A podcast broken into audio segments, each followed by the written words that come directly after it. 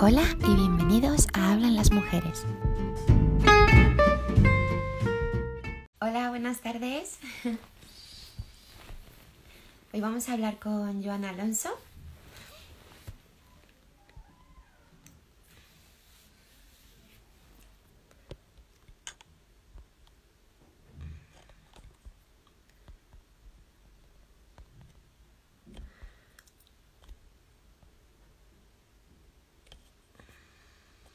Aquí está.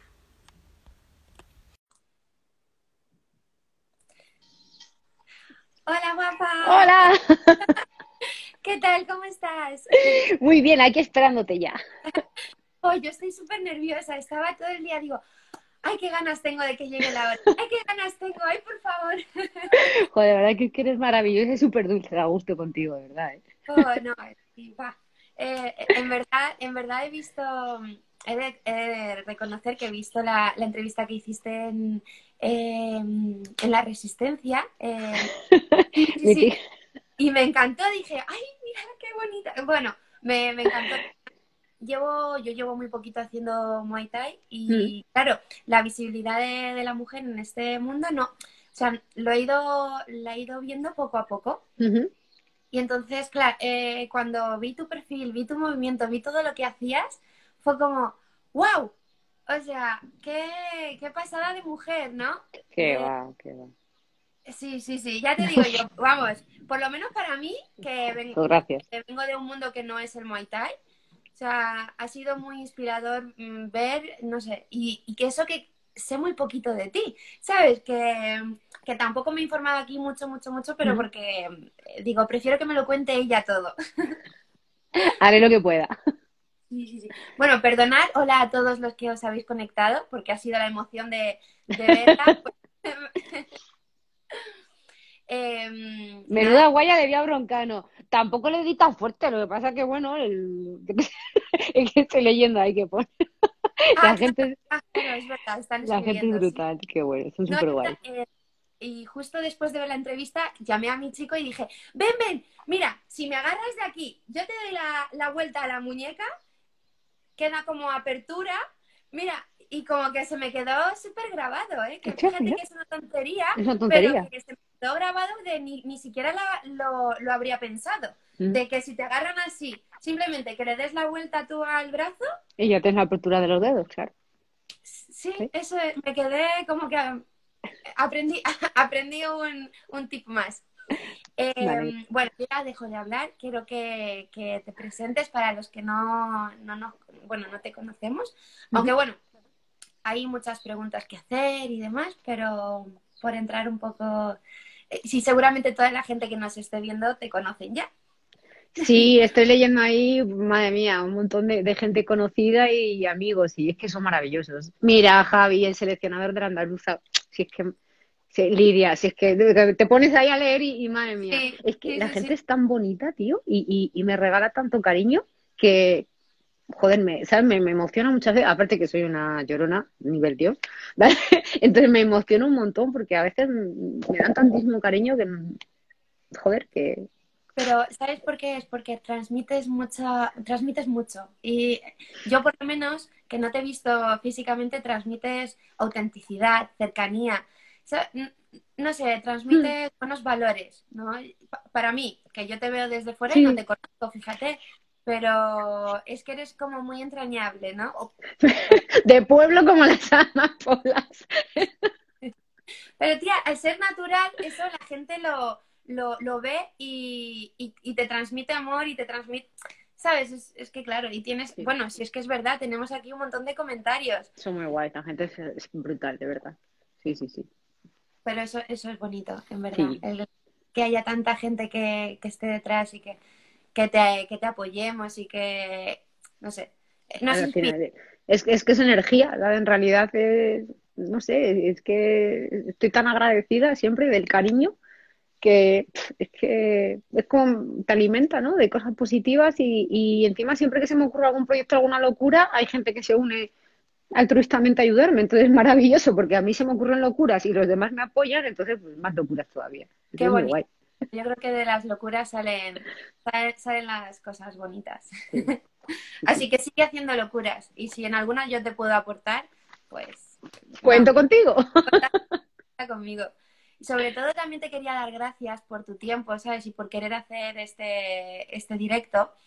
Eh, porque bueno, el tiempo yo lo considero algo muy importante y, y, si lo empleamos en las cosas, pues lo que tú dices, ¿no? Eh, o en las locuras o demás, pero al fin y al cabo no deja de ser tiempo empleado. Y, y me gusta dar gracias por el tiempo, ¿no? Porque al fin te, estás ahí sentada hablando que no lo tenías que hacer, pero mira. Eh, es un placer, de verdad. Yo, Compartir este ratito es un placer. Yo te lo agradezco, en verdad. Pues, a ver, cuéntame un poco. Bueno, yo he leído eh, uh -huh. Google, me he metido y he dicho, vamos a, a, leer un poco. Pero sí que me gustaría pues que, no, que me dijeras un poco uh -huh. eh, ¿no? tus comienzos, tu, tus comienzos porque eres deportista de élite y también eres guardia civil.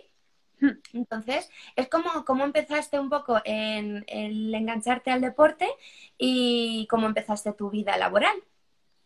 Pues de pequeñita siempre quería ser o médico o, policía. Y conforme fui creciendo, pues lo de el bisturí y las agujas no, no, es lo mío. O sea, que tú me hagas a mí lo que quieras, sí, pero que yo te lo haga a ti, mm, no me cuesta. Entonces, bueno, fui creciendo, me fue llamando la atención pues las armas, mi hermano era guardia civil, veía grilletes en casa o las armas, mi padre tenía también armas y me gustaba, me llamaba un montón la atención. Y se, empezó a despertar en mí ese instinto guerrillero y veía las películas de, guerras, todo esto, y decía, yo quiero hacer eso, voy a hacer a los militares orden cerrado o, instrucción, instrucción por el monte eh, y me encantaba y yo quería hacer eso, me volvía loca. Y, y, nada, con, con 18 años, pues le dije a mi padre, papá, que me quiero ir a hacer la mili. Y mi padre fue la noticia de su vida, se puso súper contento. Mi hermano también, súper contento. Y mi madre fue el disgusto de su vida, porque ella quería una niña que fuera secretaria, estuviera sentada en una silla, en una oficina, sin pasar frío, ni dando barrigazos, ni pintándose la cara con colores, eh, reptando por el suelo, claro, ni comiendo claro. latas de combate, pero, pero bueno, es lo que a mí me hacía feliz. Y y las artes marciales me gustaban, yo lo veía en la tele, me llamaba un montón la atención, veía películas de acción de Jean-Claude Van Damme, se pegaban, daban saltos y yo quería hacer eso. Mi hermano lo hacía, hacía lucha leonesa, Brazilian Jiu-Jitsu, pero a mí mi padre no me dejaba, me llevaba a gimnasia rítmica. Y bueno, pues el tiempo que estuve es súper sacrificado, lo reconozco, la gimnasia rítmica es la bomba, pero yo no era feliz levantando la pierna aquí ni eso, yo era, no me llenaba.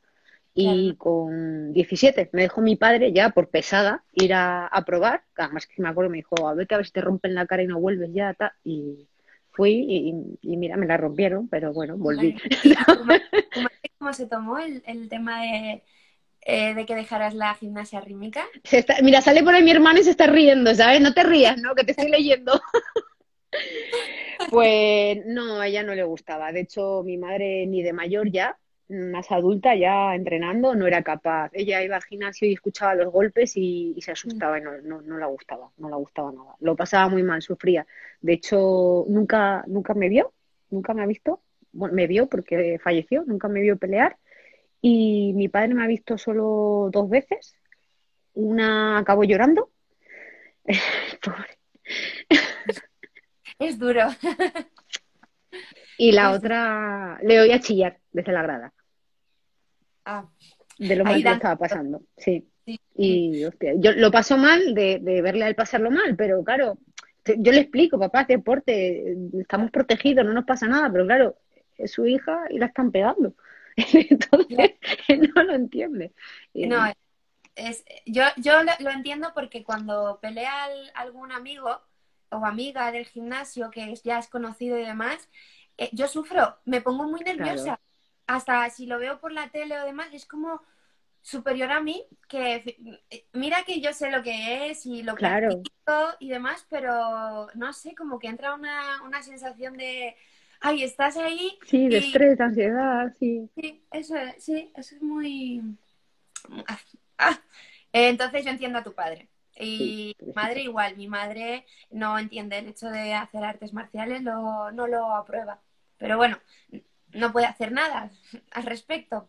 Bueno, también tenemos que entender que ellos son de otra época, tienen otro tipo de educación, tienen otro... Claro. Se ha quedado... se ha quedado, vale, que están educados de otra manera distinta a la nuestra, en la que la mujer, ¿no? Pues quizás su cometido era encargarse de la casa, de su marido, de criar, por decirlo así de una manera un poco tal, y, y punto, ¿no? Entonces de repente llegamos nosotras, dando guerra, queriendo pegar tiros y barrigazos y puñetazos y patadas, y las madres y las abuelas es como, pero chiquillas, que estáis locas. Es verdad, e-, es lo que tú dices, pero bueno, eh, las cosas han cambiado y, yo creo que también gracias a, muchas chicas que han preparado también, han, hallado el camino de entrar en el mundo de las artes marciales.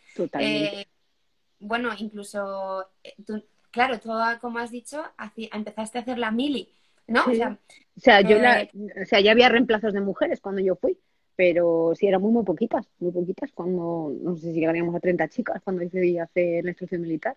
Sí. Claro, es, me parece muy loable en el sentido de, tú querías, o sea, tú querías em, ser parte de, pues, pues eso, de, la mili, pero era un sitio de chicos.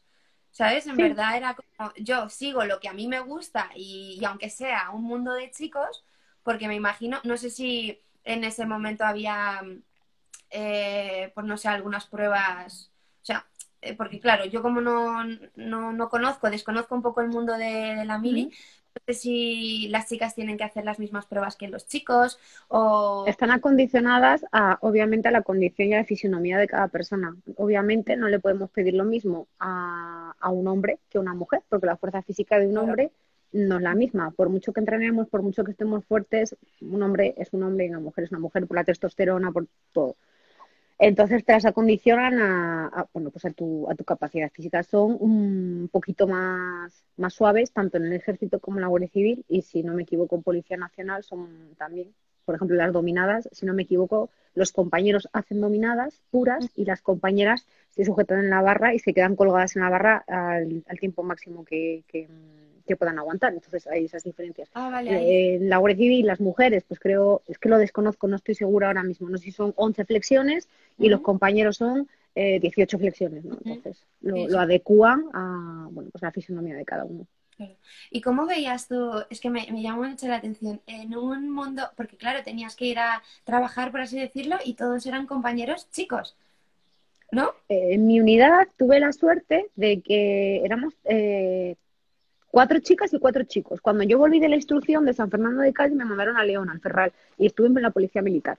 Eh, estábamos de escolta de un coronel, nos mandaron a Calatayud, hicimos el curso de escolta y volvimos. Y, éramos cuatro chicas y cuatro chicos. Yo tuve muchísima suerte. La verdad es que, y además chicas que hacíamos piñas, ¿sabes? Les dábamos bastante guerra, éramos, éramos guerrilleras.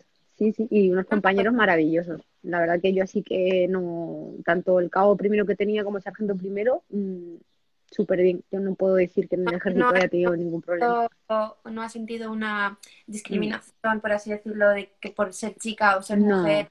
No, eh, a ver, es como todo, en todos los sitios hay gente que le gusta y hay gente que no le gusta. Ten en cuenta que pues que ahí es una empresa, porque es una empresa, donde hay muchos trabajadores y bueno, pues cada uno tiene su mentalidad. Hay gente que tiene esto, hay gente que tiene esto, pero mm, yo he tenido la suerte de que, de que no he tenido problemas. ¿Y, y cuando, cómo decidiste eh, ser guardia civil?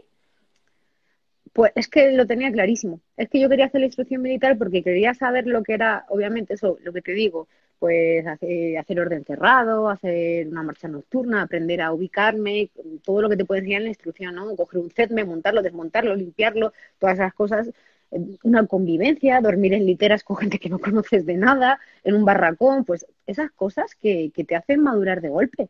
Porque claro, yo era una niña que no había salido nunca de mi casa y de repente me voy a mil kilómetros de mi casa con un petate verde, me sueltan allí en, en Atocha, que no había ido en mi vida a la estación de Atocha, y cuando llegué a Atocha y vi que tenía aquellos árboles, que no había salido de León, casi me da un infarto. Y yo decía, pero si la estación del tren tiene árboles centro, pues imagínate. Claro. pues imagínate. Entonces, el, te hace crecer, te hace crecer, te hace evolucionar, te hace madurar. Y la verdad que yo, yo creo que, que, todo, que todo el mundo, aunque fuese un poquito, un tiempo cortito, debería de pasar por ahí para, para ver el cambio personal y la evolución que, llegas a conseguir. Es increíble. ¿eh? Tú solo, tu crecimiento tuyo. ¿Y, crees que gracias a eso también eh, podríamos valorar más lo que tenemos? Sí. Porque eso de, de llegar a abrir la nevera y tener comida, o de mm, tener café, o de tener agua caliente, o de tener, por ejemplo, yo ahora que estoy, me están enseñando, eh, estoy haciendo cursos de supervivencia, ¿vale? En el monte, me están enseñando. Tengo un par de compañeros legionarios que son la bomba y me están enseñando supervivencia. Eh, pues cosas básicas como ir al baño, abrir el grifo y tener agua, eh, no tener que racionalizarla, eh, tener que, que calentarte la comida. Es que hay que hacer fuego porque no tienes cómo. Claro, pero es que hay que aprender a hacer fuego. Pero, macho, si yo le doy al mechero y tengo chispa, ya, pero es que aquí no hay. es que, claro, y todo eso pues te enriquece como persona, claro. Claro. No, yo creo que conforme me lo estás diciendo, estoy pensando, esto debería darse en los colegios. Sería tan básico, ¿sabes? Una, al igual que, por ejemplo, la educación sexual, que sea muchísimo mejor, ¿no? O educar en la igualdad, pues esos, eh, e, esas nociones básicas de supervivencia o incluso de, poner una lavadora. Sí. nos vamos a algo, pues, pero yo creo que son... Leer eh, una factura de la luz. Hacer una declaración de la renta. A ti te han enseñado, a mí no. Yo tengo un asesor, el hombre que me la hace y le pago porque me la haga, porque no lo sé. Y nos engañan por todos los lados. Y eso, deberían de ser. Vale, que sí, que está muy bien hacer raíces cuadradas y saber cuánto vale el símbolo pi, y 314, vale, lo que tú quieras, pero. Y luego no sé leer una factura, ni cuánto es el IVA, ni cuánto tengo que pagar de impuesto de sucesión, cosas de, que, de tu día a día que yo creo que serían más útiles que nos las enseñasen, pero como yo no mando, pues Sí, sí, sí. No, yo lo estaba, conforme me lo estabas diciendo, lo estaba pensando, de decir, jo, es que todo lo que me está contando me hubiese gustado a mí hacerlo en el colegio, ¿no? De aprender, pues, eh, cosas eh, como hacer fuego o me voy al campo y cómo hacer un nudo, a no ser que fueras a los Boy Scouts, que ahí pues te enseñan un poco, pero yo creo que estaría bien que lo inculcaran como Sí, yo el primer día que llegué, el hijo de, uno de mis profesores, el hijo de Lucas, se llama Oliver, tiene cinco años y me dio una lección que me dejó seca porque hizo fuego con un pedernal con cinco años. Y a mí me dio el pedernal el primer día, lo cogí así y poco más, eh, digo, ¿y esto me lo pongo en la oreja o qué hago con él? Y cogió el niño, hizo su nido, prendió fuego y me, y me dejó en ridículo todavía me, he puesto a superarlo. Sí, y el otro compañero, el otro legionario, Chema, pues igual están ahí conmigo, enseñar, por ejemplo, a coger un machete, a coger bien un machete, a talar, porque claro, no solo talar hacia abajo, tienes que talar en ángulo, porque aquí un montón de cosas que dices, hostia, claro, luego que te las dicen, claro, dices, ostras, es verdad, pero claro, si no lo sabes, pues claro. Claro, no, no. Yo, eh, vamos, eh, yo creo que debería, deberíamos hacer todos un curso el que estás haciendo. Estáis todos invitados. Yo seguro, porque como utilizo mucho la furgoneta y hay veces que me veo ahí, pues eh, estas, estas vacaciones me hice un tendedero. Pues nada, una cuerda de un árbol a un árbol, me lavé un poco ahí la, ropa con, en un riachuelo y lo puse a colgar y digo, mira, ¿sabes? bueno, cosas que en ese momento me... Eh, voy a ver, porque estamos hablando de muchísimas cosas. Em, vale, em, ¿cómo fue tu experiencia en el ejercicio? Em, no, en el ejército, esto, perdona, ya he hablado. Eh, esto también. Vale, nos centramos un poco también en el deporte tengo entendido que eres campeona mundial del Muay Thai. Gané los mundiales a IDMA, que los he peleado cuatro veces. Dos veces los ganamos y dos veces los perdimos. La última vez fue con Sousin, que no nos mató porque Dios no quiso. Bajamos enteros andando y sin ningún caos perdimos por puntos, que ya suficiente con esa máquina, que esa mujer es brutal. Y bueno, pues el año pasado pues no se pudo, no se pudo ir. Lo último que pudimos pelear fueron los campeonatos de España, de la FEQM, y eso, eh, ahí nos hemos quedado. Y este año a ver si podemos celebrarlos ahora en mayo. ¿Y tú, tú practicas Muay Thai solo? O sea, ¿empezaste, ¿empezaste en el mundo del deporte? O sea, ¿empezaste en Muay Thai y aparte de ello haces otra arte marcial? He hecho Muay Thai, he hecho eh, Brazilian, he hecho Jeet Kune eh, Kali Grima Arnis, eh, Jiu Jitsu también y alguna más se me queda por ahí, seguro. Pero bueno, ¿qué pasa? Que la cuestión no es que tenga 40 horas mi día, sino que como he estado destinada en sitios distintos, pues al sitio al, que iba, pues por ejemplo en Alicante, estuve destinada en Alicante, ¿qué es lo que más cerca había de casa? Winchun, pues me metí a Winchun, por, ah. por estar activa y haciendo cosas que luego me fui destinada a, la parte baja de Alicante, el Aspe, tal, que había Cáliz Marnis, pues Cáliz Marnis, Olisi, Senahuali, Cuchillo, Carembí, bueno, pues así, dependía de, de donde estuviese, pues me, adaptaba y oye, todo eso te va enriqueciendo y, sabes un montón de cosas al final, que ya ves tú que el que mucho sabe luego nada de nada, pero bueno. No, pero yo creo que es súper importante ese dicho de, nada, yo creo que el saber de, todo es súper importante. Y no sabía que, fue gracias a que te, mudaste. En verdad, eh, me parece súper interesante por el hecho de que no hay que dejar de hacer el deporte independientemente de donde estés. Si no pues no pasa nada. Hago boxeo o todos los deportes que has nombrado antes, que no se me ha quedado ninguno. brasileño o es que Jiu-Jitsu, Arni, Jikundo. Eso es. Entonces, eh, jo, es un apunte muy, un tip, ¿sabes? De no te encasilles a un solo deporte, ¿no? Porque al final encasillarte luego te no te permite seguir haciendo deporte. Claro, evolucionas un poquito y pruebas y oye, igual descubre, yo desconocía completamente lo que era el cáliz Grima Arnis y cuando aprendí a usar un palo, y dos palos y coordinar los dos palos y hacer trabajo y desarmes con dos palos y usar un cuchillo como lo usan los filipinos. Eh, hostia, no es tan fácil como parece. Y luego defensa personal y bueno. Así, un poquito de todo. Tú, al final es una caja de herramientas y tú tu caja de herramientas pues la tienes un montón y, y tú la coges lo que tú estás más cómoda de ella, ¿no? Pues al final es eso. Claro, eso es. Y cuando, ¿cómo, cómo decidiste eh, centrarte en el Muay Thai y ir a las... Bueno, eh, sé, que fuiste a Tailandia, ¿verdad? Sí, sí. Eh, ¿cómo, cómo, o sea, ¿Cómo te dio por ahí decir, venga, voy a, voy a competir? Pues mira, porque estaba en León en ese momento y entrenaba en Anti-Boxing Club de aquella y, bueno, pues el maestro que tenía en ese momento me dijo, yo creo, yo creer que tú, porque hablaba español fatal, yo creer que tú poder ir a Tailandia y poder pelear. Y digo, pues bueno, no sé si pelear, pelearemos, pero el viajecito y el mesecito de entrenamiento no lo pegamos, ¿no?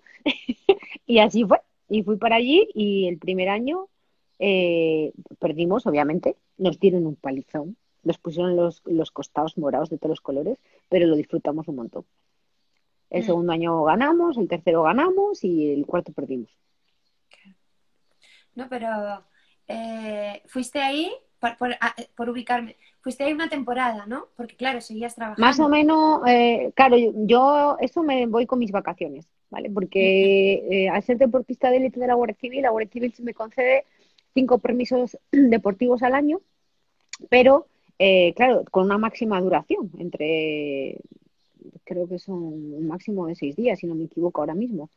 Em, entonces, em, claro, cuando te vas a Tailandia, ya que vas y te pegas ese pedazo de viaje y de horas, pues por lo menos aprovechas. Entonces, ya de ahí, pues te ibas eso, pues tres semanas, 21 días, te ibas casi un mes, que mínimo, ¿no? Claro. No, pero me parece fascinante el hecho de que utilices tus vacaciones para ir a pegar Hija, sí. Hija, sí, porque si no, si no está fastidiado. Y cuatro años seguidos, que es lo peor, ¿vale? Claro, la gente va a disfrutar aún todo pagado, pero tú no, tú vas a ir a pegarte. Pero yo iba, pero yo era igual, yo me iba a un campo de entrenamiento, ¿vale? Que estaba yo sola o como mucho había una chica portuguesa allí.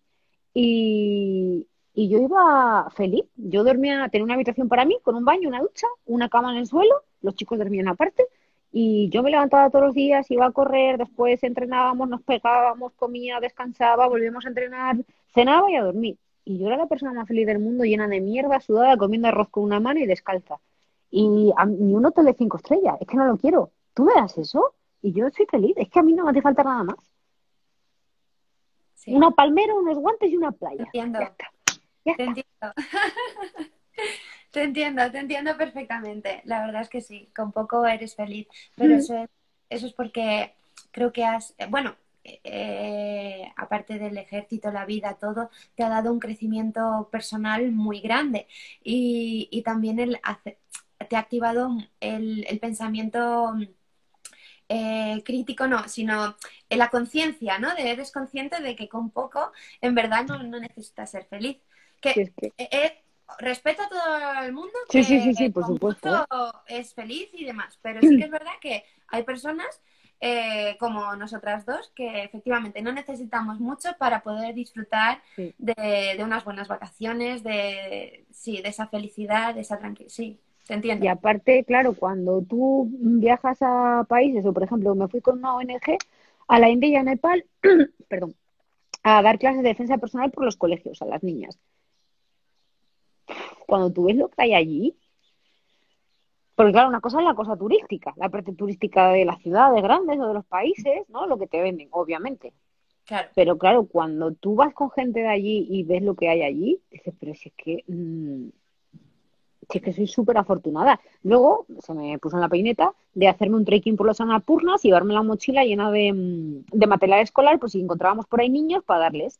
¿Tú sabes lo que era encontrar allí a los niños y darle una libreta y un boli y que el niño te cogía el boli y lo miraba porque no sabía lo que era? Qué fuerte. Yo lo pasé fatal. Yo, o sea, yo unas, unas pechadas de llorar todos los días. Que decía, pero, pero, Dios mío, pero yo qué estaba haciendo con mi vida, ¿no? Que, mm.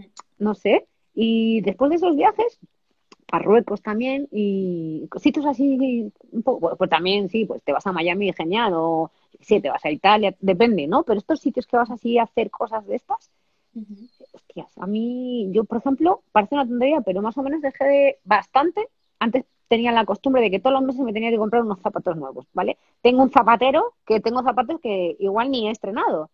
Dejé de consumir. A ver, si me hace falta algo, voy y me lo compro, por supuesto. ¿Se me ha roto un pantalón? Pues me compro un pantalón. Pero esto de me voy de compras porque... Porque sí. Dejé, de consumir.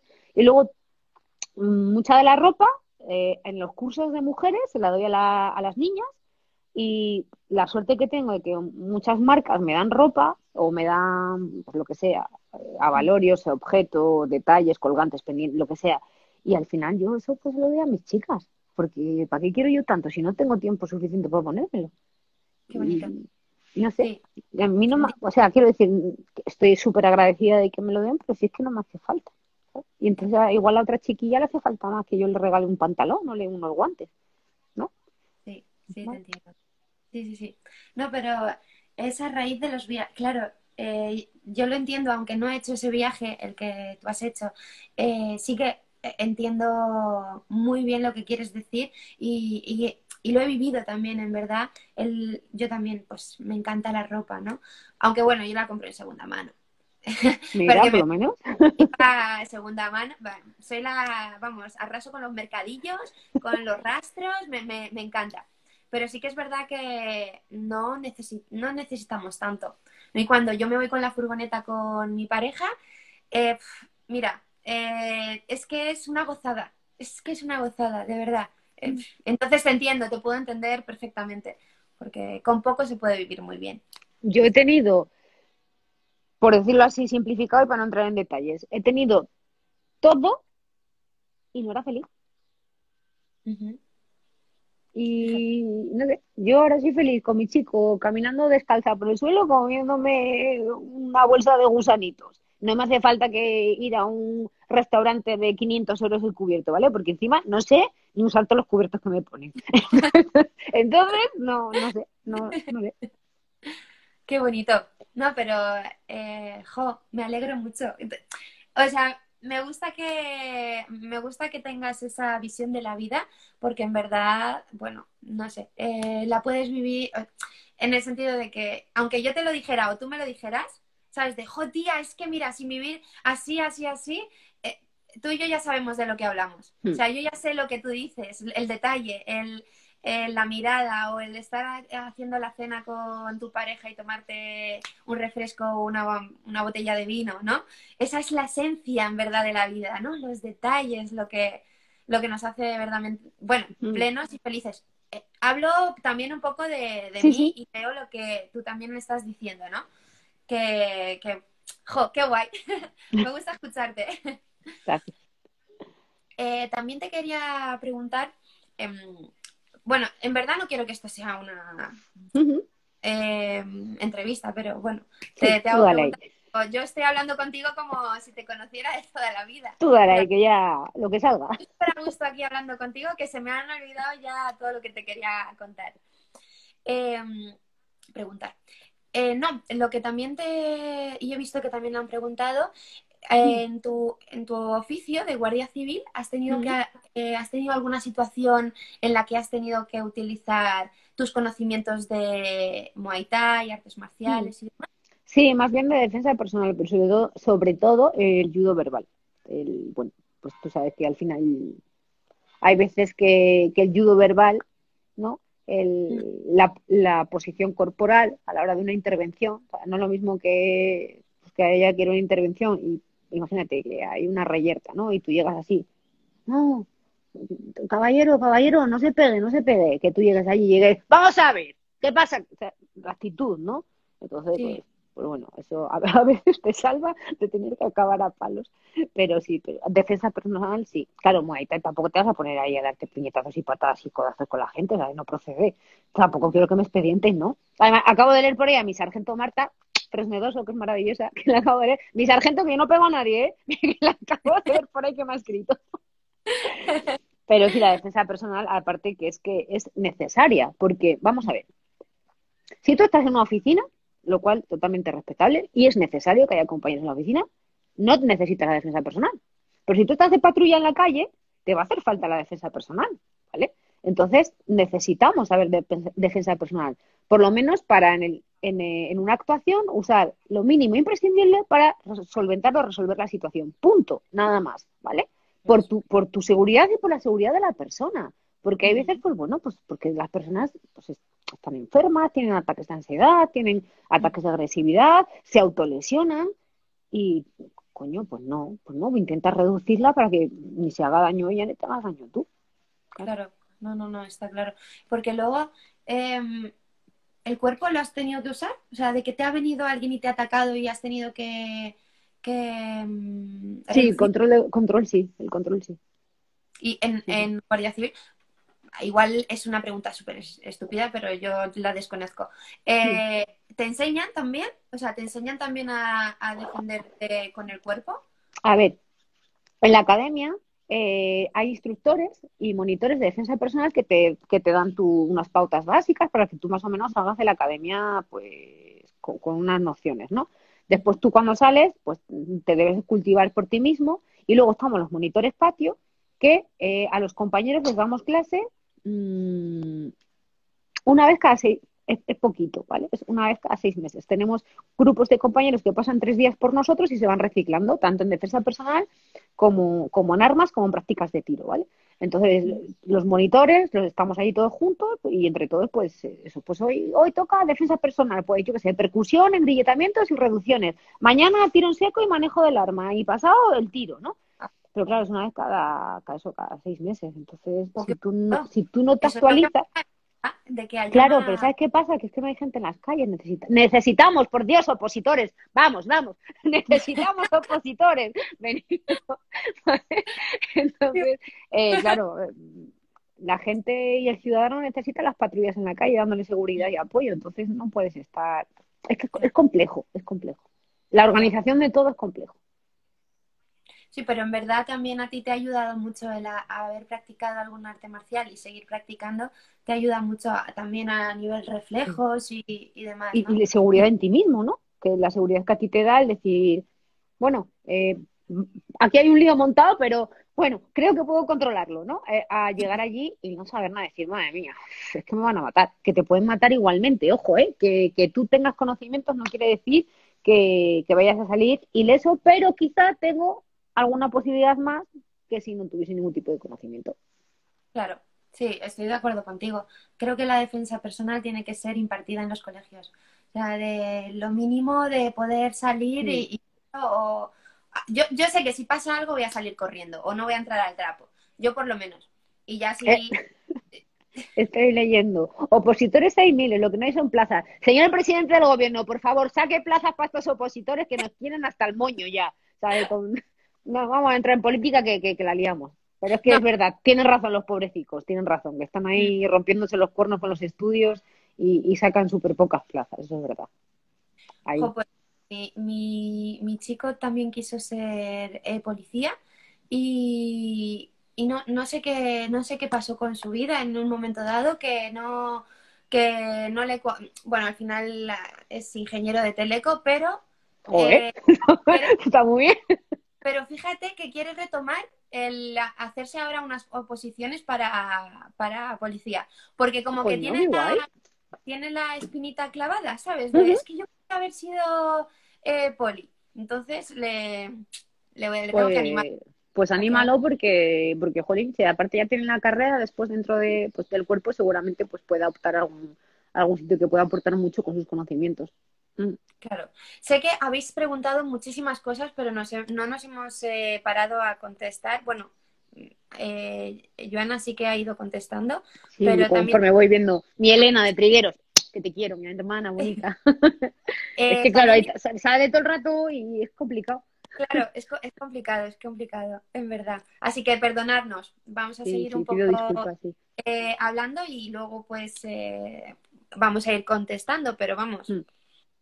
Em, que no os lo toméis a pecho, es porque tampoco... Yo es que no estoy ni siquiera atenta, estoy como más atenta a lo que dice Joana de qué interesante todo, ¿no? Em, jo, qué enriquecedor. Luego también eh, estuve en una, mm, en una charla que organizaron, eh, hablasteis sobre el maltrato. Ah, mm. sí, es verdad, este, este verano fue, ¿no? Con la federación, sí. Sí, con la federación, eso es. Y se habló del maltrato y de ahí, eh, yo creo que fue allí cuando te, conocí y empecé un poco a investigar quién eras y, a enterarme de que haces talleres, ¿no? Eh, cuéntame un poco ¿Por qué y de dónde vino esta iniciativa? Pues mira, eh, vino de mi impotencia, ¿vale? Porque yo me encargaba de la, en, el puesto donde yo estaba, yo me encargaba de las víctimas de violencia de género, ¿vale? Entonces yo les hacía los seguimientos y demás, pero sinceramente, y vuelvo y lo repito, desde mi punto mío personal, la ley no funciona. No funciona porque sigue habiendo víctimas de violencia de género, por lo cual no funciona. Ya está. Entonces yo veía que un papel no era suficiente y a mí me daba muchísima rabia porque a veces cuando me relataban las agresiones, claro, la, víctima no estaba con el relato y yo pensando, pero si es que me hubiese hecho, yo hubiese hecho esto y esto y esto, y claro, decía, carajo, pero es que ella no lo sabe. Y entonces empezó ahí mi conciencia y digo, ¿y por qué no de mi tiempo libre me pongo yo y lo poquito que sé lo comparto con, con ellas y las enseño? y así empecé empecé con, con, grupos pequeños, me vine arriba, digo, venga, clases de defensa personal, vamos. y me vine arriba, que me vine arriba, que los cursos ahora es que, vamos, el, el, último que pudimos dar antes de, de, pandemia fue en Almería y había doscientas y pico mujeres. Eh, fue una locura, o sea, es a mí se me ponen los pelos de punta, es que lloro, es que, porque claro, están confiando en mí y están yendo allí para, mm, para que yo les dé ¿no? como una chispita de luz y eso es brutal. O sea, e-, ese cariño, ¿no? El que, mm. tú fíjate si no tendrá la gente nada mejor que hacer que ir un sábado a aprender a repartir cuatro galletas conmigo y que esté toda esa cantidad de mujeres allí, es maravilloso. Es maravilloso. Este año pudimos hacer con la pandemia, creo que fue en octubre o en noviembre, no recuerdo bien, con el Ayuntamiento de Córdoba eh, pero ya eran más controladas, o sea, por, claro, por el aforo y, y, bueno, no, no, no, pudieron ser tantas, aún así estuvo todo el día lleno, iban pasando por turnos, estuvo todo el día lleno y, joder, es que es montar un curso y, que son altruistas, ¿eh? Que, que yo no me llevo nada. Y sin caso de que se cobre entrada, porque igual el organizador dice, no, no, no, pues yo quiero que se pague 10 euros por la entrada. Bueno, pues vale, perfecto. Cobras 10 euros, pero después se dona al cáncer. Y ya está, todos contentos. Y yo me llevo la experiencia, el, viaje, la experiencia y el compartir el, tiempo con, pues lo que tú has dicho, que la gente lo único que tiene es el tiempo y que lo compartan conmigo es un regalo. Entonces, yo ya estoy pagada. Sí lo es, pero el, eh, pero yo creo que aquí entra, eh, es, un, es, un, regalo mutuo. Tú les estás regalando tu tiempo y tu sabiduría hmm. y hay gente que eh, pues e, emplea ese tiempo y, porque quiere de, tu sabiduría y, sobre todo también de tu esencia. ¿no? Pero no es lo mismo a lo mejor que te dé el curso una persona más seca, más distante, ¿no? Que, que te lo dé alguien cercano, que pueda hablar de, eh, pues lo que tú decías de cosas cotidianas, de que puedan entenderte cuando, cuando les hablas. Además, el tema de que también eres guardia civil y has visto eh, muchas situaciones, también eso te, te, ha dado más bagaje a la hora de entendernos, ¿sabes? Entender todas las situaciones. Y, y eso se nota y transmites, todo eso se transmite. Por eso luego la gente confía en ti. Y vamos, y te lo digo yo sin conocerte en persona. Te lo digo porque te he visto en redes, que te estoy hablando ahora contigo y me, está encantando, me, deja eh, súper contenta todo lo que estoy escuchando. Y, Gracias. Y la verdad es que el que encima saques tiempo para, hacer estas cosas, ¿no?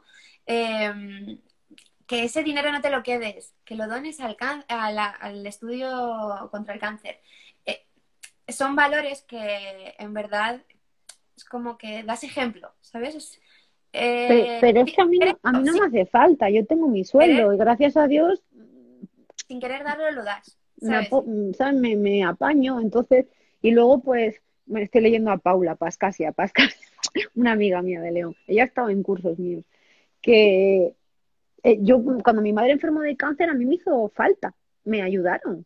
Mi madre tuvo primero un pecho, luego el otro, luego el útero y luego el estómago, cuatro fueron muchos años de tratamiento, de quimioterapia, de viajes, de terapia, de psicólogos, de...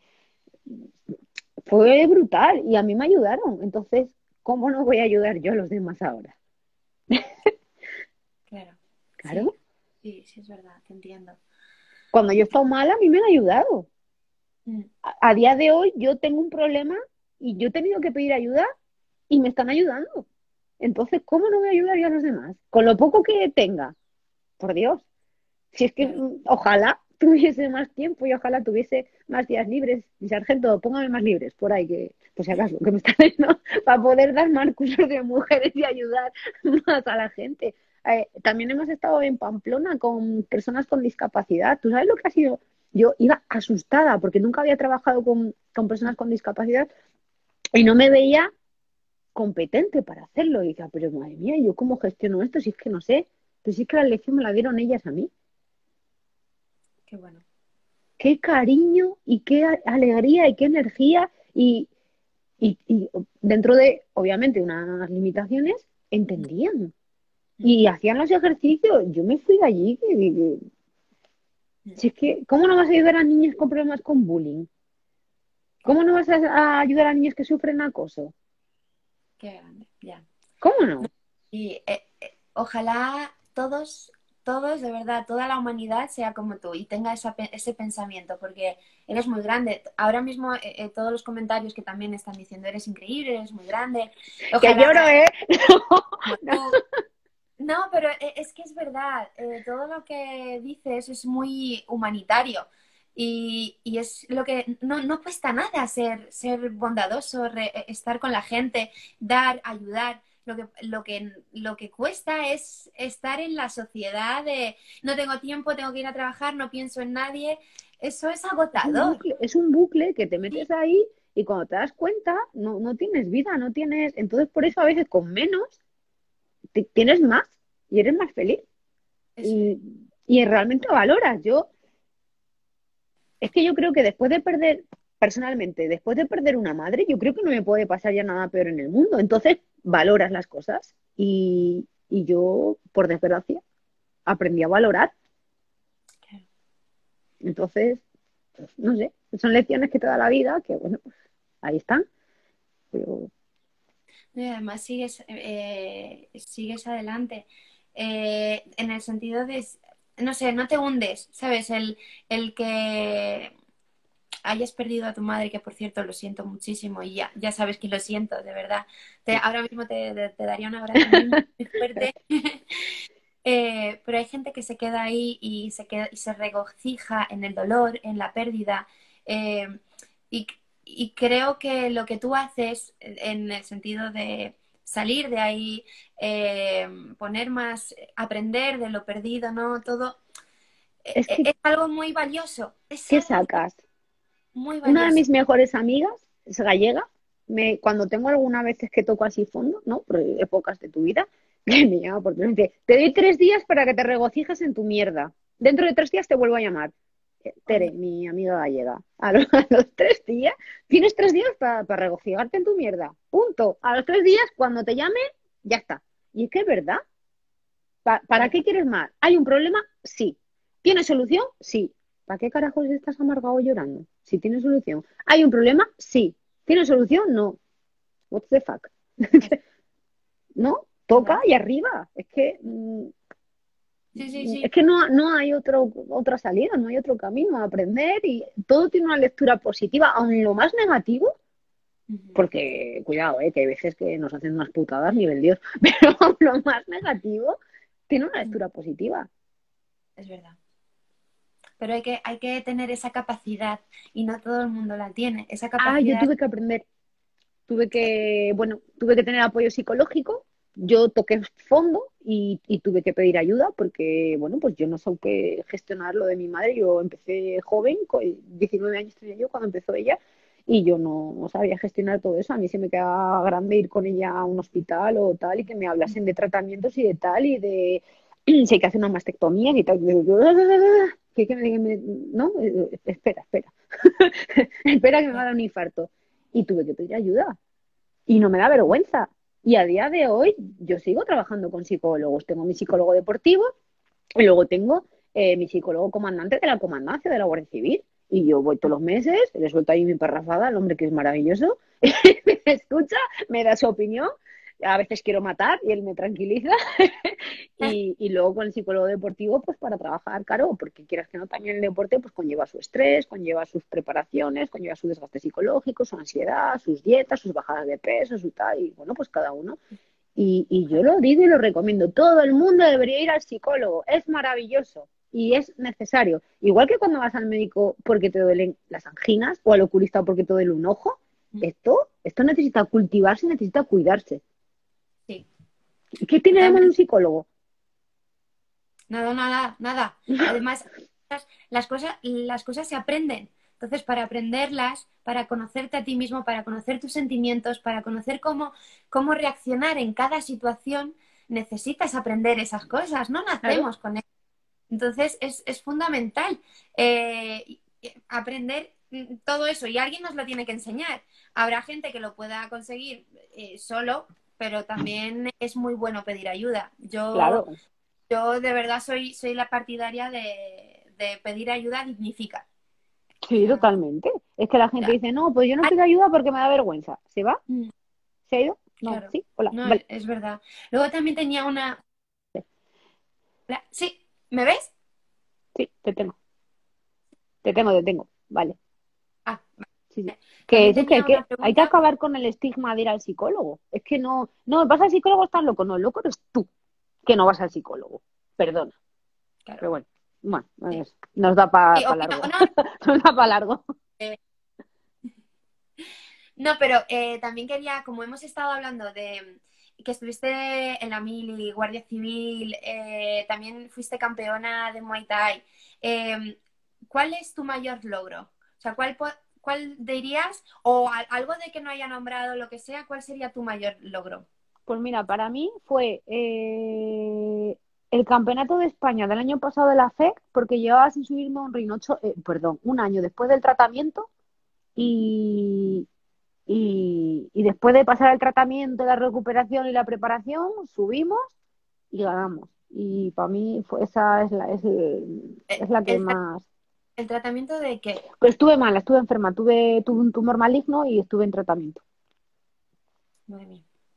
Entonces, después de todo lo que pasamos, pues, pues bueno, pues volver a subirme y, uf, y, y, ¿no? Y, hostia, peleamos, lo ganamos. Eh, Sin, sin mi esquina, sin Javi Ruiz, el seleccionador, no hubiese sido posible porque me hizo una esquina que, una lectura que, bueno, increíble.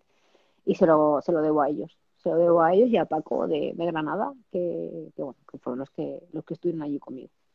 Y claro, ganamos y para mí esa fue, después de todo lo que habíamos pasado, volver a subir y volver a ganar, y fue como, wow. Personalmente me llenó muchísimo. Te, te dio fuerza, ¿verdad? Sí. O sea, como lo que necesitabas en ese momento para, Mm. para seguir, ¿no? Entiendo. Mm. Sí. Claro. Jo, pero fíjate, o sea, eh, no te rendiste. Es que me, me parece tan eh, asombroso el hecho de estuviste en un tratamiento, no, no sé, eh, mm, no sé si di- diste quimio, te di- Sí, te de- di- sí, sí, sí. Quimio y operación. Claro, estuviste, vam- po- podríamos decir que era un tratamiento cancerígeno, ¿no? O Sí, sí, sí, sí, sí. Un tumor maligno, sí. Es que imagínate, eh, me dan a mí la, la noticia de que tengo cáncer, de que tengo que estar en un tratamiento y tú lo que haces es ir a entrenar, ¿no? Uy, bueno, uy, me he metido el dedo en el ojo a lo pijo. Bueno, lo primero, eh, bueno, lloré, chillé, insulté, maldije. mm, bueno, iba, me iba a mi casa de, de viaje y las ocho horas de viaje me las pasé diciendo tacos, animaladas, burradas, maldiciendo, tal, gestionando, ¿no? Eh, la noticia que me, que me habían dado de alguna manera. Inhibición de estrés, ¿no? Bueno, pues la mía fue, pues esa. Y cuando llegué a mi casa, León, y ya estaba con mi familia, pues, pues fue lo que te dije antes. ¿Tienes un problema? Sí. ¿Tienes solución? Sí. Ya está. Has chillado, has llorado, has maldi- maldicho, has- ya está. Ya está. Ya. Como escarpias. Tengo los pelos como escarpias. Vamos a pasar a la siguiente fase, ¿no? Que es la de empezar a dar un pasito para solucionar el problema. Iba a entrenar cuando podía, porque estaba muy cansada, estaba agotada físicamente, entonces iba a poquito y cuando iba, pues bueno, pues eh, se ponía uno de los entrenadores, se ponía conmigo aparte, pues, ¿sabes? Para controlarte un poquito más, que no hubiera un golpe que, que sin querer te fuera, un compañero te fuese fuera de lugar y te hiciera pupa, entonces te ponían aparte, entrenaba y, y agotada, arrastrando los guantes. Pero bueno, pero iba un día, bueno, dos días, pues bueno, al tercero no podía con el culo, pero me quedaba en casa.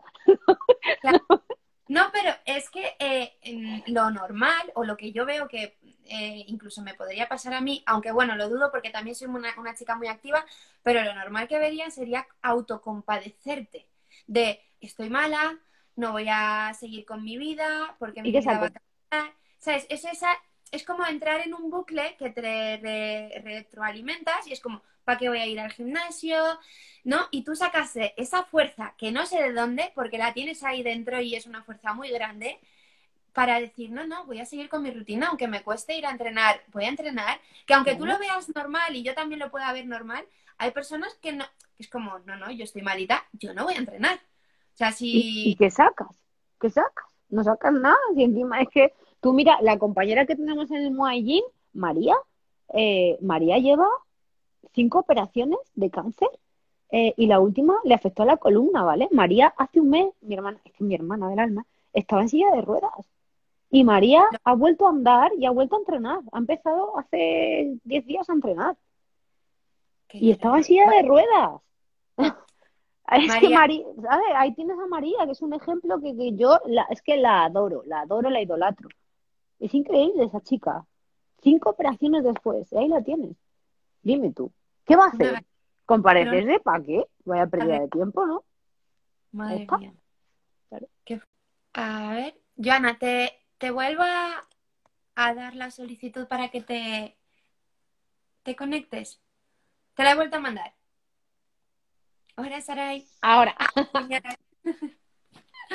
Oh, perdona. Oh, la gran Saray Medina acaba de entrar. Sí, señor. Esa mujer es maravillosa, macho. Y tanto, y tanto, sí, sí.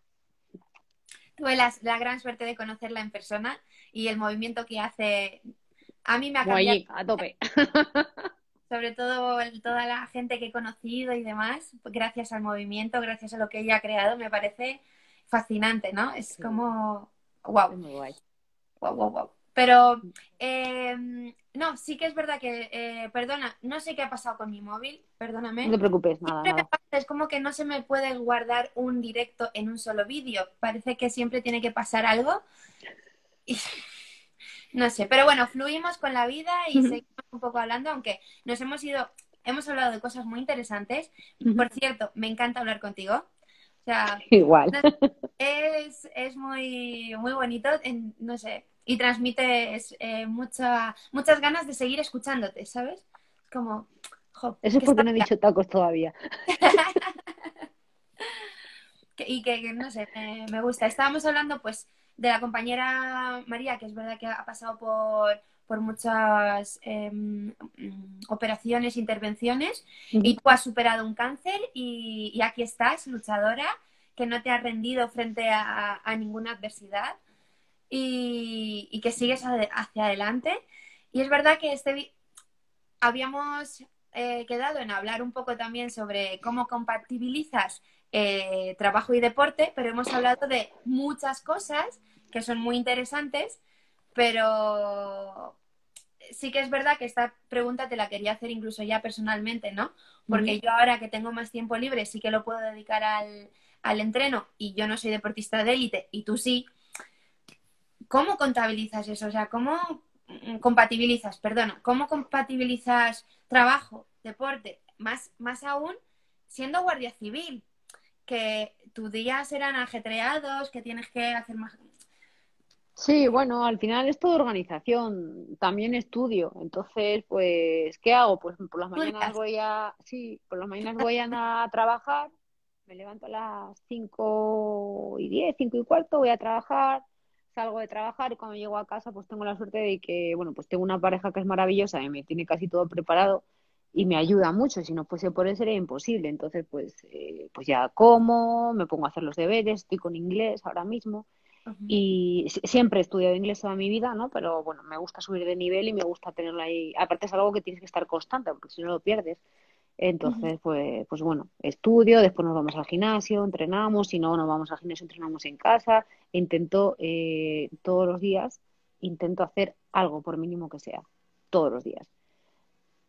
Hay veces que no me da la vida, los días que doblo turno, tengo 16 horas, pues no me da la vida, porque tengo que dormir en algún momento, pues entonces pues esos días pues igual solo corro, o es que intento organizarme más o menos, pero es complicado y suelo estar muy cansada y suelo quitármelo de a veces mal hecho de las horas de sueño.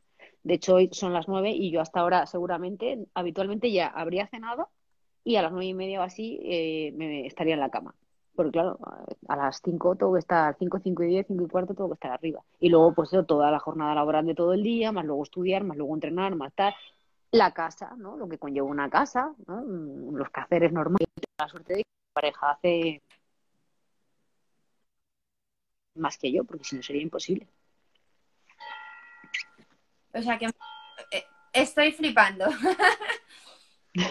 ¿Me, me, ¿Me escuchas bien? Es que te he perdido a veces. Sí. Sí. ¿Sí? Sí, sí. No, que digo, estoy flipando, no paras, no paras, para nada. Bueno, es que si no, pues no, la vida se pasa muy rápido y al final hay que Como que se para la, la cámara. Y ahora me ha parecido como un Pues no me he movido del sitio, ¿eh? No me he movido, no me he movido, estoy en el mismo sitio. Vale. Ahora, ahora sí que te escucho mejor. Pero, perdóname por quitarte ese tiempo, ¿ves? Lo que te decía, que me has, dedicado tiempo del que no tienes porque estás a tope a, hablar un, rato bastante largo conmigo. Em, ¿qué, consejo nos darías a, la gente que, por ejemplo, mm, está trabajando y por pereza o porque dice que no tiene falta, o sea, no tiene eh, para entrenar o demás, o se pone excusas, ¿no? Para, es posible, ¿no? Trabajar y, hacer deporte. Claro que es posible, y trabajar y hacer deporte y tener una familia y, estudiar, claro que es posible. Es cuestión de organización. A veces igual, pues en vez de levantarte a las 10 de la mañana, pues te tienes que levantar a las 8. Pero es cuestión de organización, de si al final todo sale. ¿Y, ¿Y, cuántas madres de familia que trabajan, que los niños, el gimnasio? Por ejemplo, yo suelo ir a Sevilla, a Carlos Campos, me, a entrenar allí. La mujer de Carlos Campos, María, da clases, se encarga del niño, lleva a la casa, entrena Tai, es un terremoto, nos pone a todos de patas para arriba. Y dices, esta mujer, ¿de dónde saca la energía? Pues, pues, pues organizándose. Pues como eso, pues todo, claro. Es la base, sí, es verdad. Mm. Y luego también, aunque hemos hablado y enriquecido solo, ya solo la última pregunta y te dejo ir a cenar y, em, eh, ¿qué valores defiendes? Si tuvieras que decir tres o cuatro valores con, que nos puedan, podamos quedar, eh, ¿qué valores defiendes? Respeto, sinceridad, disciplina, compañerismo, es que yo creo que, son pilares. Con, con, eso yo creo que más o menos ya se puede, con esos pilares ya podemos construir, construir una casa. Pero es que siendo respetuoso y siendo compañero y teniendo, eh, pues eso, ¿no? Ayudando a los demás. Tú quieres que te ayuden a ti, ayuda a los demás. Tú quieres que te respeten, respeta tú. Tú quieres, es que es así. Ser, tienes que ser sinceros contigo, sé sincero tú. Sí. No sé. Sí, sí, sí. Yo me va bien así, la verdad es que no me puedo quejar. Y la el karma yo creo que que tengo la suerte que me mandan personas por el camino que, me van ayudando más aún. Que a veces digo, cago en qué, pero ¿por qué me hacen a mí esto si yo no? Y me ponen personas que me ayudan. Y dices, cago en, tú fíjate, pues me la dan por aquí, pero me la devuelven por el otro lado. Qué bueno, qué bonito, qué bonito, de verdad. Pues, jo, Mil gracias, de verdad, no, porque no quiero quitarte más tiempo. Mil gracias, son unos valores muy bonitos y creo, igual que tú, que es una base para construir cualquier cosa, la sociedad, la familia, la amistad. Em, no quiero liarme más. Eh, mil gracias, gracias a todos los que nos habéis visto. Eh, ha sido muy interesante y muy enriquecedor hablar contigo. Seguramente algún día te llame por teléfono y charlemos más, porque Cuando quieras me ha gustado muchísimo hablar contigo y, de verdad que, si algún día quieres hablar sobre otro tema o nos quieres dar algún tip sobre, pues, eh, por ejemplo, el maltrato, que me parece un tema muy interesante y podemos aprender todos un poco de, lo que nos puedas transmitir, pues eres bienvenida a, este proyecto de Hablan las Mujeres. Y, otra vez, gracias. A ti. Un besazo enorme. un besazo y feliz noche. Adiós. Igual, Adiós. Chao. Adiós.